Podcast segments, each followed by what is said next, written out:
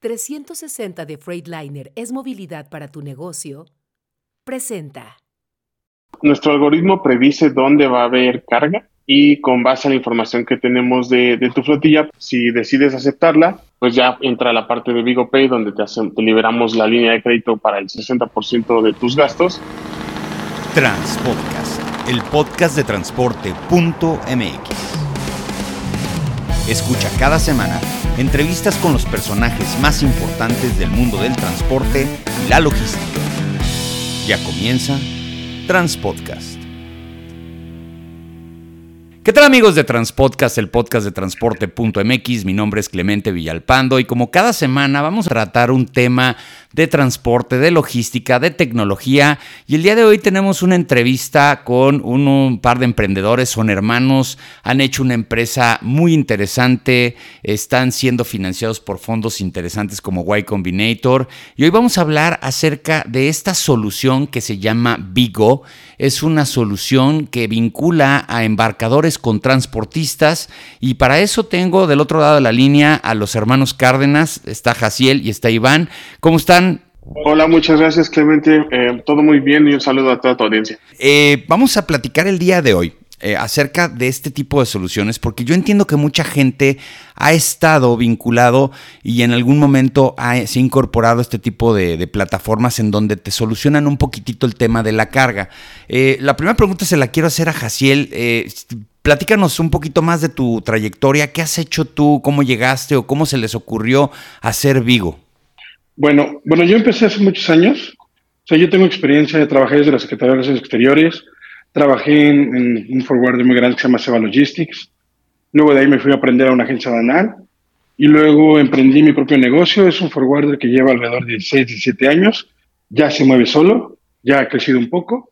Y, este, y en este día a día yo me fui encontrando con diferentes cuestiones, ¿no? Diferentes problemas que la industria demanda, sea, o sea, desde, no sé, lo marítimo, que no tenemos espacios, este, no sé, que se tardan en, empatarte un full para que te entreguen este, el arrastre de tu contenedor, etcétera.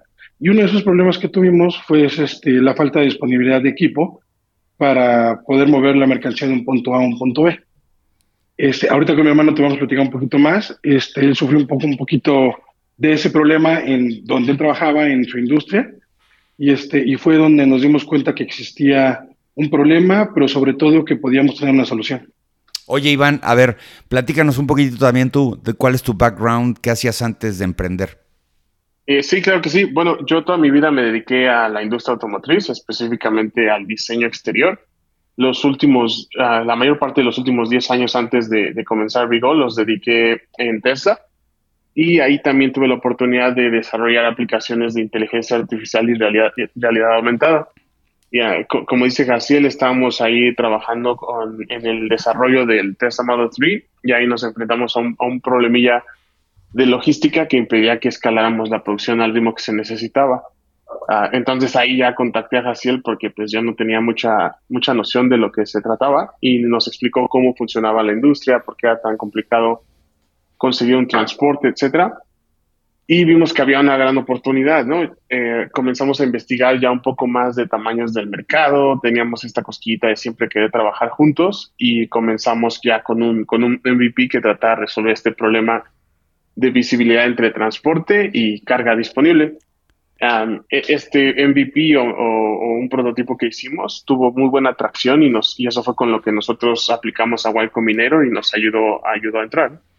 Bueno, eso es para montar el negocio, para establecerlo. Y Combinator pues es un fondo importantísimo que te puede dar el dinero para echar a andar tu, idea y tu proyecto. Pero a ver, voy a platicar del tema de los transportistas, que es lo que sabemos, mitos, realidades, por qué nos da miedo a los transportistas luego entrarle a este tipo de cuestiones. Y ustedes díganme cómo han venido solucionando este tipo de temas. El principal y el más importante de todos es que el transportista piensa que si el flete cuesta 30 mil pesos, si lo hace a través de un intermediario o una plataforma, se lo van a ofrecer en 26, 27, 28, porque va a comisionar la plataforma y entonces estamos encareciendo o abaratando los fletes. ¿Qué, qué, opinión tienen al respecto? Eh, claro, Eh, bueno, yo creo que más que, miedo, creo que lo que tenemos es gran, una gran admiración y respeto por ellos, por todo lo que logran a pesar de varias situaciones que tienen en contra. Y en cuestión a la plataforma, pues algo que nosotros quisimos definir desde un principio fue, fue algo como lo que tú dices, ¿no? Que a pesar de que existe esta noción de que van a ser mal pagados, etcétera, nosotros no queríamos eso, ¿no? De hecho, hoy si tú subes tu, tu flatilla o tu transporte a nuestra plataforma, cabe resaltar que nos especializamos en hombres camión, eh, nosotros no negociamos tu tarifa, ¿no? Si tú nos dices vale los 30 mil pesos, pues nosotros tratamos de conseguirte carga que dé los 30 mil pesos. Ah, ok, muy bien. Eh, no es como que ofertan el flete a un precio o lo subastan, porque luego pasó con YouShip y otras plataformas que lo que hacían era que pues el postor más bajo era el que se llevaba el flete. En este caso no es así.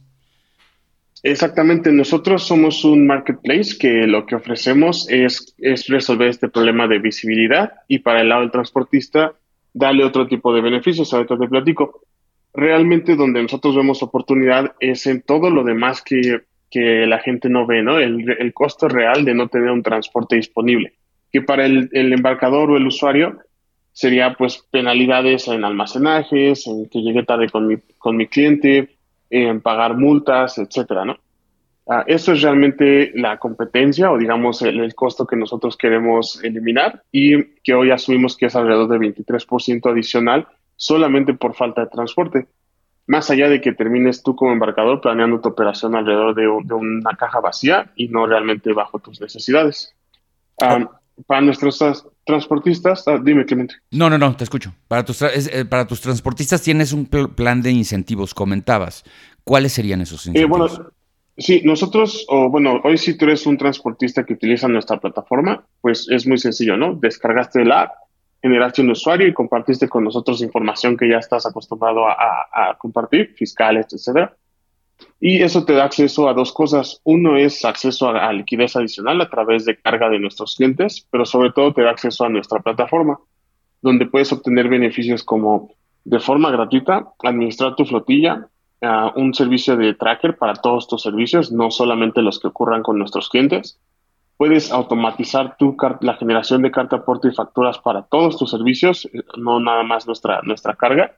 Y todo esto, repito, ¿no? Sin, sin un costo alguno. para los transportistas que han tenido un mejor desempeño, ofrecemos una plataforma o un servicio que se llama Vigo Pay, que es la primera línea de crédito en México a la cual los transportistas tienen acceso que les genera historial crediticio ellos, digamos, en la mañana del evento, un servicio de alguno de nuestros clientes, les liberamos un, porcentaje de crédito hasta 60% del valor de la ruta y con esto ellos pueden hacer o cubrir gastos de diésel, casetas, hospedaje, etcétera. Y cuando nos entregan sus evidencias o prácticamente es terminar de usar la plataforma para realizar el servicio, se les, se les deposita el resto, ¿no? A ver, ah, dijiste la palabra crédito. ¿Eso quiere decir que tiene un costo para el transportista? No, no, no, al contrario, eh, gracias ¿O es un anticipo? es un anticipo ah, y eso hace que los transportistas no paguen por trabajar y además generen crédito, ¿no? A ver, entonces vamos a entender una cosa. Yo soy transportista y yo me meto a tu plataforma y entonces eh, doy de alta y veo un flete que sí me interesa, que sí me lo aviento en ese, en ese precio. Este, te digo que sí voy eh, ya automáticamente la plataforma me da las instrucciones y tú me liberas, vamos a pensar, el flete es de 100 mil pesos, voy de aquí a Tijuana. Y de ahí tú me dices, ¿sabes qué? Te voy a dar 60 mil pesos para los gastos de la, de, la operación y cuando yo te entregue las evidencias me pagas los otros 40 mil. ¿Así funciona?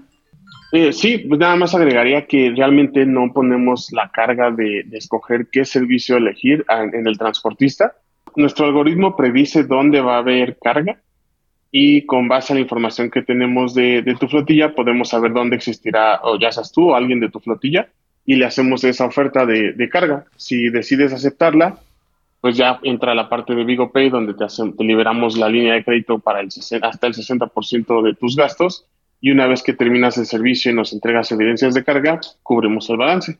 Mm, ok, perfecto. Ah. Entonces ustedes están pagando anticipos o dando anticipos y posteriormente, ¿cuántos días más o menos tarda de que yo te entrego las evidencias, yo llego, descargo, subo las fotografías de las firmas de los documentos, todo este asunto, porque ese es el otro tema. Muchas empresas de transporte no le quieren entrar porque no les gusta financiar los fletes. En tu caso me lo estás diciendo, casi casi estás pagando un anticipado, un anticipo pues, fuerte, interesante, pero el resto, a partir de que se entregan las eh, evidencias, ¿como cuánto tiempo tarda en hacerse el depósito? Mira, agregando un poquito lo que decía mi hermano, este, nosotros lo manejamos como crédito y no anticipo, porque el anticipo es solamente darles un dinero para sus, para sus gastos. Lo que nosotros estamos intentando hacer es que ese mismo dinero les sirva como un historial crediticio, donde les va a generar, un, va la redundancia, un historial con otras entidades financieras. Esto ya sea para ir a comprar una unidad nueva, para sacar una hipoteca, este, para una televisión, etcétera, ¿no? Todo, entra con un historial nuevo que hoy prácticamente no tienen. Por eso lo manejamos como anticipo y no, y digo, como crédito y no como anticipo. Ahora, contestándote el tiempo en que nos haremos en, pagarles el restante, digamos, no pasa de 72 horas. Prácticamente, como todo lo que pasa a través de la aplicación pasa en tiempo real, las evidencias las están subiendo en tiempo real. Este, a través de la app pueden sacarle foto, pueden escanear el documento, pueden sacarle foto al sello, pueden avisar que ya llegué, ya salí. Bueno, decir que ya llegué, ya salí, ya voy a llegar, notifica que ya va a llegar, todo es en tiempo real. Entonces, prácticamente es cuestión de que ellos, si usan nuestra aplicación para facturar, en, el mismo momento que están haciendo el servicio, lo están finalizando, están subiendo evidencia y están generando la factura. Si ellos usan otro método para hacer su facturación, este tiempo es el que ellos se tarden en generar la factura, subir a la plataforma y este y no pasa de dos días que tienen su, su el complemento de su pago, ¿no? Ok, ustedes dicen que adicional, las personas que se incorporan al sistema tienen acceso a un pequeño eh, TSM, un, software de manejo de transporte, en donde puedes hacer facturación, eh, viene ya el tema del complemento cartaporte, viene un tracker, el tracker supongo que es sobre el celular, técnicamente no supongo que estemos instalando un equipo GPS, ¿es correcto? Sí, exacto. Ellos no tienen que hacer ninguna inversión en hardware adicional. Simplemente con el equipo que ya cuentan, nosotros podemos obtener la información que necesitamos y a la par ellos van operando sus flotillas, su negocio, van administrando y cumpliendo con las regulaciones. Oye, ¿qué pasa con el caso de que yo quiero usar el sistema, porque pues a mí me cuesta mucho comprarlo por otro lado. ¿Y qué pasa con los datos de los clientes que no son eh, conseguidos por Vigo, pero yo los tengo que dar de alta porque tengo que dar la facturación. ¿Ustedes tienen visibilidad sobre esa, sobre esa información? Nosotros emitimos las facturas y cartas portes de los servicios que cargues en la plataforma. La información obviamente está protegida, tenemos todo vive en una nube, el usuario la puede acceder cuando la necesite, pero nosotros la, protegemos, pues digo, eh, con tecnología de primera. Oye, ¿y cómo es el onboarding? ¿Cómo es que una empresa puede darse de alta? ¿Qué tanto tarda? ¿Qué documentos le pides? Nos hemos dado cuenta de que muchas plataformas te piden estos eh, documentos del, SAT, que es la CIEG y estas eh, firmas electrónicas. ¿Ustedes también piden esto a los, a los transportistas para poder hacer el onboarding? Este, no, nosotros, o sea, nosotros pedimos los documentos que ya están acostumbrados a dar o sea, me refiero a, no sé, comprobante de domicilio, constancia de situación fiscal, este, acta, identificación, etcétera. Normalmente sí pedimos una verificación de domicilio porque eso la verdad nos ayuda. Teniendo la verificación de domicilio prácticamente nos reducimos a tres documentos, ¿no? La parte de la firma, la fiel y eso, nosotros no lo pedimos. Si ellos van a facturar y van a hacer su carta aporte a través de nosotros, lo único que les pedimos es el certificado, no, la, no la fiel, solo su certificado. Con el certificado nosotros no tenemos acceso a nada de ellos más que ellos lo cargan en el sistema y eso les permite timbrar. Es todo, es toda la, información que podemos llegar a tener, ¿no? De acuerdo. Oye, y a ver, dicen que ustedes están enfocándose también más al hombre camión. Bueno, ahora ya les decimos persona camión. Este, y bueno, a la pequeña y mediana empresa. Para las pequeñas y medianas empresas a veces es un poco más difícil tener equipo más actualizado, más tecnología. ¿Ustedes tienen una limitante de modelo de unidad, de tipo de unidad, para poderla incorporar al sistema y dar los servicios? Eh, bueno, realmente solamente buscamos que cumplan con los estándares de seguridad de la industria y es suficiente. Pero es muy importante lo que dices, ¿no? algo que nosotros detectamos es que estas personas están haciendo un gran esfuerzo por, pues, por trabajar y desafortunadamente no tenían acceso a tecnología de primera, ¿no? Entonces lo que nosotros hicimos, de hecho, nuestra misión es acelerar la digitalización de la industria y mejorar la vida diaria de las personas que se dedican a ella. Y como parte de eso lo que hicimos fue pues poner al alcance tecnología para estas personas que típicamente estaría solamente en manos de empresas transnacionales o algo así, ¿no? Ah, entonces lo que hicimos fue desarrollar algo, ponerlo en un modo que las dos partes ganemos y eh, a partir de entonces ellos han podido acceder a, pues ya sabes, ¿no? Un TMS, este, todo lo de la carta aporte, fuimos la primera empresa que lo logró automatizar. De hecho, lanzamos esto en marzo de 2021 y desde entonces pues han, han, sido muy receptivos a, a nuestra tecnología. Oye, ya casi por último, ¿por qué se llaman Vigo? ¿De dónde nace el nombre? Eh, bueno, es una parte de, movilidad dentro de la empresa y lo que quisiéramos es que fuera un poco de identidad y movimiento en, el nombre. Ah, ah, ok. ¿Vi de ser en inglés?